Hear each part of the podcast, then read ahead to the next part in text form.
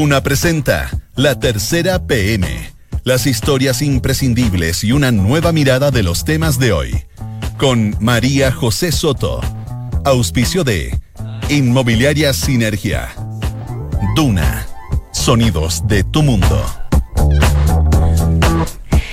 Dos de la tarde y tres minutos. ¿Cómo está? Bienvenido a la tercera PM Radio Duna en esta tarde de día miércoles 26 de junio de 2019. Casi se termina el mes. A esta hora hay 12 grados de temperatura. Para mañana, ay, hace mucho frío. En la mañana también estaba frío.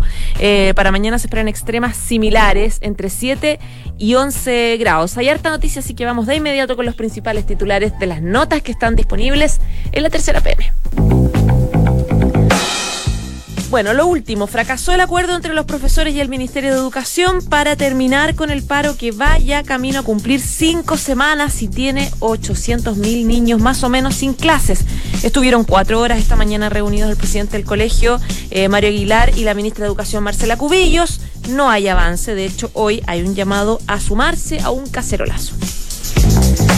En medio del proceso de debate por la ley de adopción, que fue aprobada ya en la Cámara de Diputados el 8 de mayo, e incluir la alternativa de adopción homoparental, el Tribunal Supremo defendió esta posibilidad, es decir, que dos hombres o dos mujeres puedan también adoptar a un hijo. Básicamente rechazan eh, un artículo de la UDI que pide a los eh, jueces, a los ministros, que prefieran que sea un padre y una madre.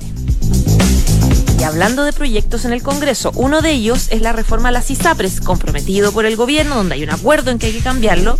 Eh, representantes de estos organismos, de las ISAPRES, andan por estos días en el Congreso haciendo lobby. En el Congreso, en los ministerios, en los cafés. El trabajo silencioso de las AFPs a de, de las ISAPRES, digo, a puertas del debate clave por la reforma al sistema de salud privada. La caída del ex comandante en jefe del ejército Humberto Viedo pasó de lanzar un libro, Lecciones aprendidas de un fraude, que escribió en sus intentos de alejarse de otro procesado, el ex general Juan Miguel Fuente Alba, a ser inculpado por malversación de fondos en el uso de gastos reservados. Ayer se ordenó su detención en calidad de inculpado por la presunta malversación de caudales públicos por más de 2.500 millones de pesos. Las primeras complicaciones de la gira de Sebastián Piñera en Israel y Palestina. Fueron representantes de ambos estados a actividades oficiales que encabezó el presidente y hubo molestia de ambas partes por lo mismo, por la presencia de ellos. Bueno, la moneda tuvo que dar varias explicaciones diferentes. Se enredó el nuevo viaje ahora en el Monte de los Olivos. Ordene la casa, por favor, lo dice Gabriel Boric, Giorgio Jackson y Guillermo Tellier del Partido Comunista al presidente del Partido Socialista Álvaro Elizalde para que enfrente rápidamente su crisis interna. Y en el eh, tema internacional, en temas internacionales, hoy empiezan los debates televisivos por la primaria demócrata en Estados Unidos. Todavía falta, es en siete meses. Todos contra Donald Trump es la consigna para los comicios del próximo año. Hay 24 candidatos demócratas. Hay favoritos, evidentemente, pero el Partido Demócrata busca marcar la diferencia con las elecciones anteriores donde perdieron con Donald Trump, que es estar unidos para vencer al actual mandatario estadounidense. Dos de la tarde y casi siete minutos. Vamos de inmediato con uno de los temas de titulares. Tiene que ver con el proyecto de adopción que eh, les contaba que se aprobó en la Cámara de Diputados, que está el debate y uno de los temas eh, que se está discutiendo es la posibilidad de que parejas homoparentales también tengan posibilidades de adopción. Escribió sobre el tema, eh, preparó un documento el, la, la, Corte Suprema que tiene una postura y que también tiene un, un, una forma de operar en estos casos, porque se enfrenta también a estas posibilidades en en, en, distintos casos en los tribunales de familia. Está Isabel Caro, periodista de Nacional de la Tercera con nosotros. No, no de Nacional, de Política. ¿Cómo estás, Isa? bien, ¿y tú? Bien, pues bienvenida. Gracias. Cuéntame un poquito qué, qué fue el, cuál fue el planteamiento que hizo la Suprema y en qué instancia lo planteó.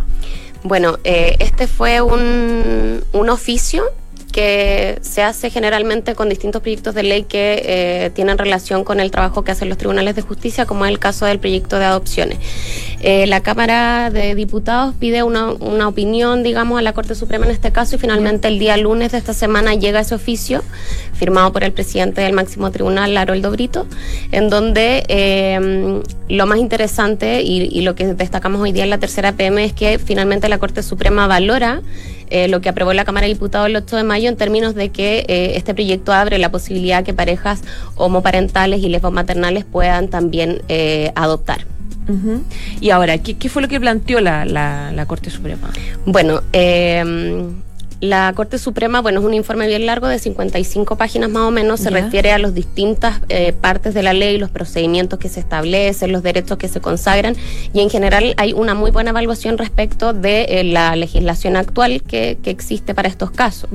Eh, en ese sentido... De la vigente. Sí, en ese sentido se destaca, por ejemplo, que se termina con los órdenes de prelación existentes, en donde hoy día, por ejemplo, se prioriza a un matrimonio residente en Chile versus una persona soltera o claro. viuda, eso se acaba. Uh -huh. eh, en ese sentido hay una valoración de la Corte Suprema.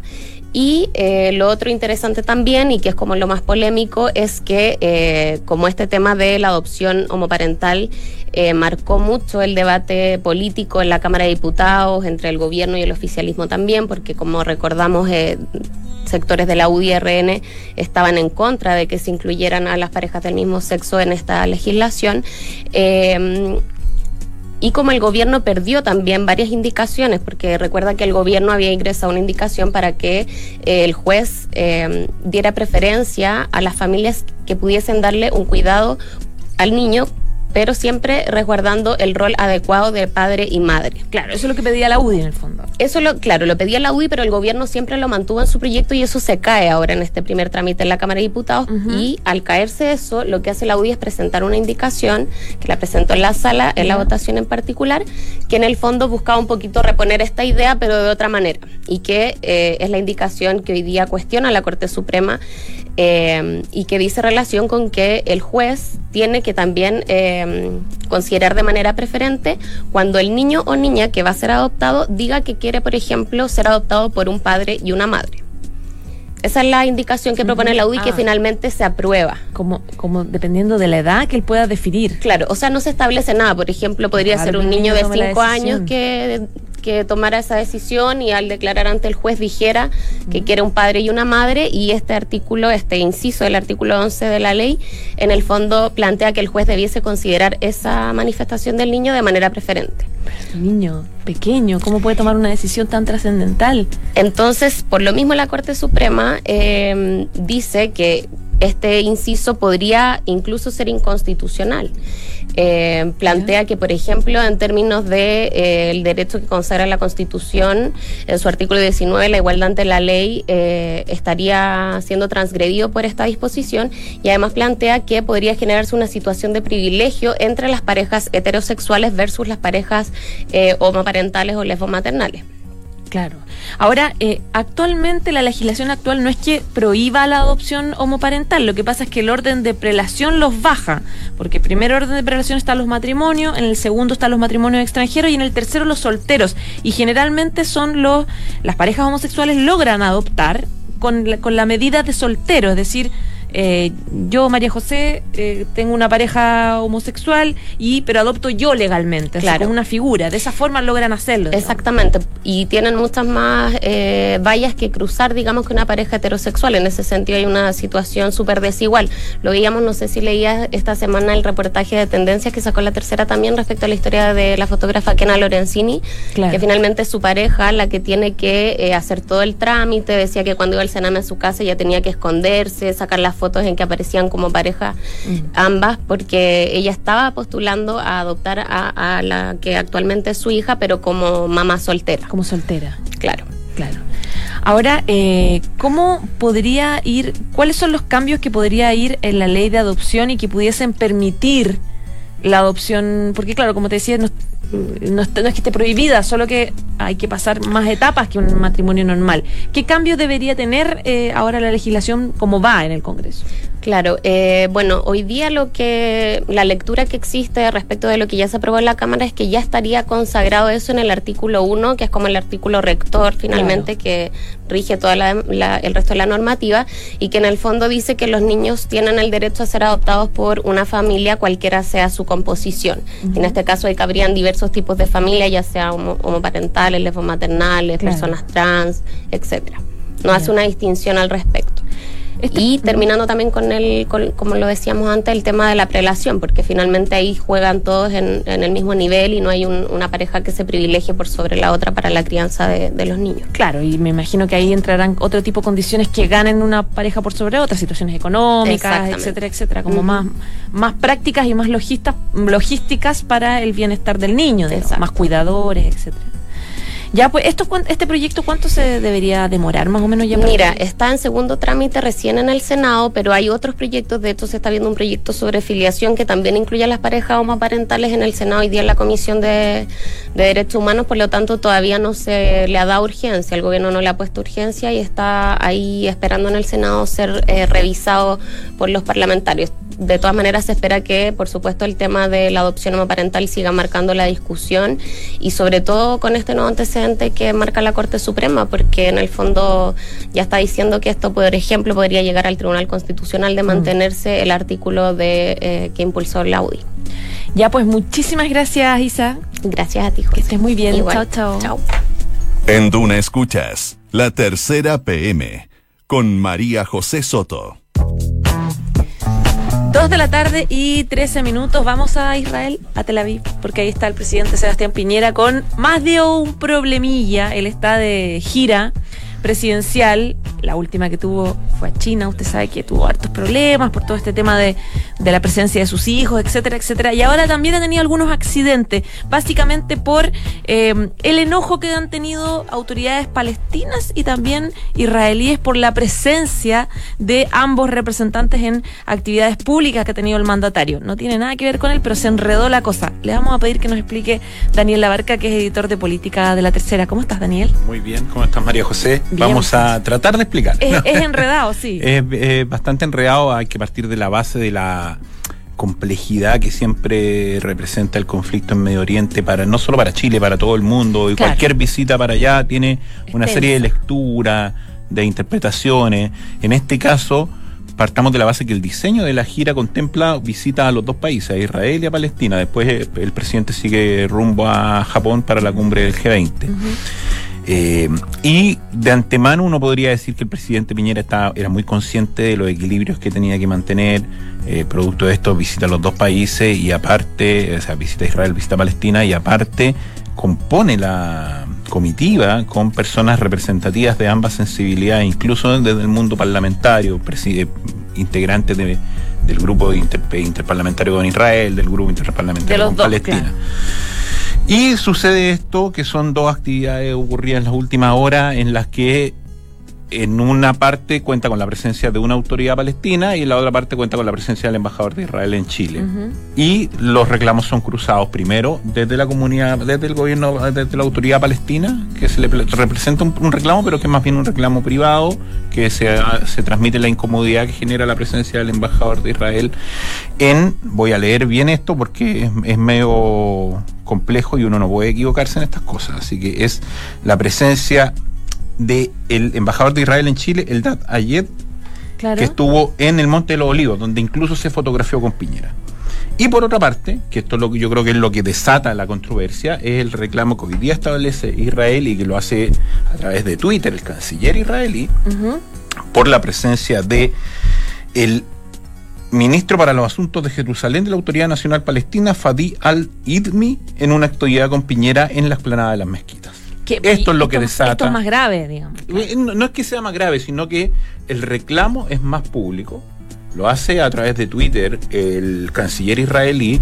Esto al iniciarse la jornada en Israel, de la visita de Piñera en Israel hoy día en la mañana, madrugada nuestra, y esto de inmediatamente es reproducido por los eh, medios de comunicación que están acompañando a Piñera en la, en la, en la gira y se genera una controversia. Claro, de hecho lo que se eh, plantea es que la presencia de este ministro palestino fue tan molesta que el Ministerio de Asuntos Exteriores de Israel lo calificó como una infracción a la soberanía israelí. Exacto. Una cosa ya... no, es, muy, es muy duro el tuit del canciller.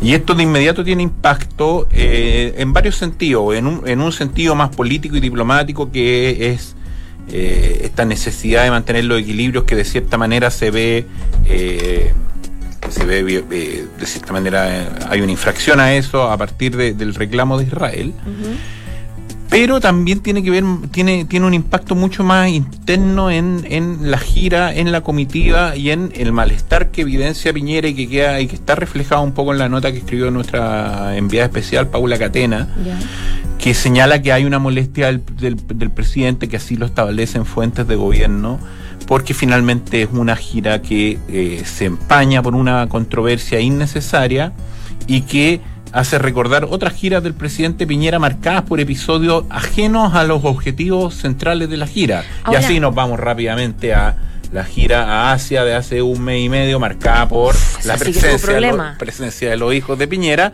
Y si vamos más atrás, una gira de fines del año pasado en que incluía la, la PEC que estuvo marcada toda la gira por la muerte de Camilo Catrillanca acá en Chile. Entonces, Pasa que finalmente a Piñera, y me imagino que a su círculo más cercano, le, ve como otra, otra gira internacional, donde Piñera ha apostado fuertemente por su presencia internacional, eh, se ve eh, de cierta manera controvertida por episodios que no que, están ajenos a la agenda oficial de, la gira. Ahora, quisiera parar un poco en lo que está pasando ahora en Israel. Habló la vocera Cecilia Pérez hoy día de la moneda, un poco explicando, y dijo algo que enredó más las cosas, encuentro yo, porque dice...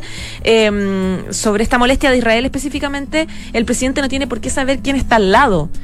Claro, puede ser que el presidente no sepa quién está al lado, pero sus asesores tienen que saber que se trata de un ministro palestino, que se trata de un representante israelí. Hay múltiples, a ver, hay múltiples. Primero, las versiones públicas y privadas son múltiples respecto a quién es el responsable de que hayan estado estas autoridades. Eh, hay una avanzada, o sea, no, es que, sabemos que no es que el presidente llegue solo a un lugar, hay una avanzada que se una avanzada que se preocupa de la logística, de la comitiva y hay distintas ya la, ya dentro en la nota en la nota de la tercera PM se establecen distintas responsabilidades o ya la comitiva empieza a establecer distintas responsabilidades. O sea, la Cancillería hace invitaciones oficiales. Habla algunos funcionarios de Cancillería que no previeron esto. Y la cuña de Cecilia Pérez yo creo que no es una solución comunicacional al, al problema, porque en, realidad abre más, mm, abre una serie de interrogantes respecto a cómo, cómo el presidente Piñera no va a saber quién está acompañando en una actividad suena oficial raro, ¿cómo no va a saber? tan delicada, tan delicada, en una situación que ellos saben que es delicada. Por ende, yo me imagino que es una frase que se va a convertir rápidamente en trending tópico, va a ser objeto de de cuestionamiento, porque finalmente alguien, claro, la primera pregunta que uno puede decir, y si, no sé, pues está al lado de un delincuente, no, no, no, no, está enterado el presidente. Claro. Yo creo que no es la mejor solución comunicacional. Lo que sí demuestra la, la, declaración de la vocera es el problema que se le instaló al presidente Piñera en esta gira, eh, nuevamente un, un problema interno Convengamos que diplomáticamente no escaló más. El presidente Piñera, después del reclamo del canciller, a las pocas horas se juntó con el presidente israelí y después se juntó con el primer ministro Benjamín Netanyahu y el tema ni siquiera se abordó, no se conversó. Y si uno ve la, cobertura que estamos haciendo en la tercera PM, hablan ex cancilleres de color contrario a Piñera que dicen que es un incidente menor. Por ende, por eso yo lo radico que más allá de lo diplomático, el tema termina siendo un malestar para Piñera que busca perfilarse mucho en esta gira internacional y que finalmente hay un enredo ahí, no queda claro quién es el responsable de esto. La primera explicación que se dio a través de una nota diplomática que contestó Chile a Israel es que ellos nunca estuvieron enterados de la presencia de estas autoridades en, las dos en las mm. dos actividades, que es lo que refrenda con esa particular declaración la vocera de gobierno, pero lo cierto es que el problema eh, existe y que la explicación de que ellos no hayan sabido, yo diría que más bien agrava la falta que la, que la soluciona. Claro. Ahora, eh, ¿por qué son importantes las giras presidenciales? ¿Por qué es tan importante que al presidente esté teniendo mala suerte, mala gestión, lo que sea, pero se, le esté empañando giras afuera del país. No, porque las giras tienen, las giras tienen distintas dimensiones. Hay una dimensión que, que está marcada por el, por ejemplo, por el área económica, por el área política. En este caso, Piñera, hemos visto cómo en su segundo gobierno ha buscado perfilarse eh, muy fuertemente en el área internacional con, eh, con, acciones en el continente, por ejemplo, vinculada al tema de Venezuela. La gira, por ejemplo, a Asia, que estuvo marcada por los hijos, fue muy relevante en términos económicos. Se firmaron una serie de acuerdos muy relevantes para el país que, sin embargo, quedaron en un segundo plano producto de la controversia de los hijos y que el propio Piñera terminó asumiéndolo tiempo después. Por ende, esta es una gira muy importante en términos políticos, sí, porque Piñera va a un lugar que está eh, marcado por un conflicto eh, histórico, eh, que actualmente tiene una suerte de recrudecimiento por la postura de Estados Unidos, que, no, que, todavía no interviene, no, ha fijado postura respecto a cómo solucionar el problema histórico de Medio Oriente, y por ende había ahí una suerte de apuesta de Piñera por marcar liderazgo y presencia en un conflicto que no tiene visos de solución. Y claro, todo eso queda un poco manchado por esta controversia. Bueno, queda Japón y es bastante importante. no, Japón. O sea, es, muy relevante. es el 100% de la. Convengamos que ahí Piñera no va a ser protagonista de esa reunión. Esa reunión, los protagonistas son Trump y Xi Jinping. Puede ganarse algún protagonismo si logra reuniones importantes. No sé, qué, no sé qué está zanjado ahí, alguna, alguna bilateral. Hay, hay muchas bilaterales y él mismo ha planteado internamente en una. nosotros lo publicamos un tiempo, la, su intención de de, conversar o de, o de, o de o de plantear los efectos que está teniendo la guerra comercial entre China y Estados Unidos para ah, distintos países, de cierta manera de plantear lo que le, lo que le afecta a países como Chile eh, la, guerra comercial que están teniendo China y Estados Unidos. ¿Él va a tener exposición en el foro APEC? No lo tengo tan claro, no lo tengo tan claro, no te sabría decir. Claro, ya. Bueno, de todas formas es una instancia bastante más importante y bastante más fundamental para el presidente Sebastián Piñera la posibilidad de tener varias reuniones, como dices tú. Exactamente, que eso, esto es a fines de esta semana. Ya, pues muchísimas gracias, Daniel, como siempre. Que estés muy bien, María José. Igual. Buenas tardes. Esto es La Tercera PM con María José Soto. Dos de la tarde y 24 minutos. Nos vamos a Estados Unidos porque hoy ya se están preparando 20 candidatos demócratas para participar en eh, debates que se van a iniciar hoy día y mañana televisivos, em, donde se va a empezar a zanjar un poco cómo está la línea, cómo está la cosa, el, el, pulso respecto de las primarias de eh, fin de año ya serían. Se lo vamos a preguntar a Cristina Cifuentes, periodista de Mundo de la Tercera. ¿Cómo estás, Cristina? Bien, ¿tú cómo estás? Bien, también. Pues, ¿qué pasó hoy día? Bueno, hoy día eh, comienzan los debates televisivos, como, como decías. Hoy día va a estar Elizabeth Warren y Beto Rourke y además el senador de New Jersey, Cory Booker, Booker y la senadora por Minnesota, Amy Klobuchar. Klobuchar. Sí, sí, está difícil. Klobuchar. Difícil de, pronunciar. ¿Cómo se pronuncia? Eh, bueno, lo que pasa es que hay 24 em, candidatos para, eh, para ser nominados por el Partido Demócrata eh, como candidato presidencial en las elecciones del 3 de noviembre del próximo año. Y solamente en este caso em, los canales eh, de televisión, los dos canales de televisión que van a dar el, debate, eligieron a los 20 que son los que tienen más de 2% de intención de voto en los sondeos. Claro.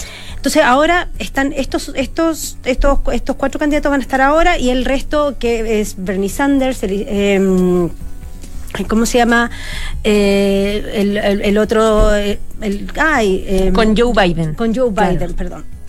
Entonces van a estar mañana y van a empezar, ahí es cuando empiezan en realidad a destruirse, porque eso es básicamente lo que hacen en este tiempo, empiezan a sacarse todos los trapos sucios que, que tienen y... Como son las elecciones. Como son las, claro. Pues entonces, de aquí de cara a las primarias que son a comienzo del próximo año. A comienzo del próximo año son las primarias demócratas. Las primarias demócratas que empiezan en, en Iowa y luego siguen en New Hampshire. Ahora, claro, tú explicabas, hoy día esto parte y hoy día en el fondo va a haber, van a debatir candidatos, pero que son menos populares, digamos, los que tú mencionas. Mañana ya está, eh, Biden, eh, Bernie Sanders, como dices tú, los que tienen posibilidades claras de ganar. Claro, o sea, los cuatro primeros que, que está, está primero Biden, eh, que él representa como al ala más moderada. es el que es apoyado por Obama. claro, y es el, fue ex vicepresidente de Obama. Eh, él, de hecho, en las, en las encuestas eh, tendría un 40 49% de intención de voto frente a 40% que tendría Trump.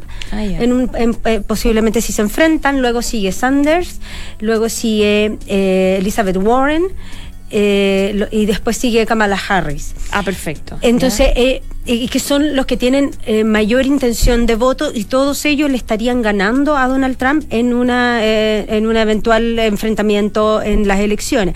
Ahora, faltan 17 meses para las elecciones, mucho, te- sí. queda mucho tiempo. Lo estuve hablando, eh, nosotros llamamos un tema el fin de semana, estuve hablando con muchos analistas, con encuestadores. Todos me decían que es muy adelantado todavía decir, porque claro, si bien le ganan como por 10 puntos, em, Donald Trump sí tiene a, a su favor la economía que eso es súper importante, tiene un, un buen crecimiento, el desempleo más bajo de la historia, o sea, en, en décadas. Entonces, eh, la, la gente en general, finalmente, que eso es lo que la gente ve, entonces, claro, todavía falta mucho. Entonces, mañana se supone que es, es como los que serían los favoritos. Claro, mañana va a estar entretenido. Mañana es más entretenido que hoy día. Hoy día son más de, de- se conocen menos. Eh, claro, falta, el, tú dices, las elecciones son a inicio del próximo año, las demócratas. O sea, las primarias. la- claro, las primarias demócratas son el próximo año. Sin embargo, me gustaría preguntarte si eh, ya eh, cerca un poco, finalmente, a siete meses de estas primarias, eh, el Partido Demócrata ha tomado algún tipo de lección de lo que pasó para, para la derrota con Hillary Clinton, donde, que fue en 2016, donde finalmente eh, compitieron divididos, razón por la cual ganó Donald Trump, porque finalmente Bernie Sanders no quiso sumarse al apoyo. ¿Hay alguna posibilidad de que estas primarias logren generar una unión que fue la que no tuvieron y costó la derrota? Hasta el momento, la única un- unión que tienen es que no les gusta Donald Trump. Todos contra Trump. Sí, es todos contra Trump. Entonces, eh, muchos también muchos analistas me decían que si en el fondo este todos contra Trump, en verdad va a ser más fuerte eh, que Trump mismo. O sea, en el fondo, si van a poder con eso nomás, eh, poder derrotar a, a, a Trump en una eventual, eh, en, eventu- en las elecciones. Está bien complicado en ese sentido el panorama, eso es lo único que los unen, porque igual, por ejemplo, Sanders, él es más de izquierda, Biden es más moderado. Entonces, ellos eh, dentro del mismo partido están muy divididos en cuanto a visiones eh, de, de- de- de- de ciertas políticas, de la política educacional, de la política medioambiental. Entonces, no están, no tienen una unión eh, en general respecto a este tema, excepto que todos odian a Trump. Pero incluso así, eh, por ejemplo, con estos llamados a hacer un impeachment a, a Trump, un, un juicio político por eh, la trama rusa, eh, Nancy Pelosi, que es la líder de la Cámara de Representantes, ella, por ejemplo, está en contra, mientras que hay otros eh, representantes que sí están a favor. Entonces, Claro. Ni incluso en cuanto. eh, Y ella está en contra netamente por temas políticos, porque ella va considera que podría dañar mucho una eventual campaña del Partido Demócrata hacerle un juicio político a Trump. Entonces, ni siquiera en ese sentido tampoco están tan unidos. unidos, claro. Entonces, tienen muchas divisiones. Cristi, ¿qué es ser de izquierda en el Partido Demócrata? Con, con, tal vez con un ejemplo. ¿Qué apoya, eh, qué, qué apoya Sanders que no apoya Joe Biden, por ejemplo?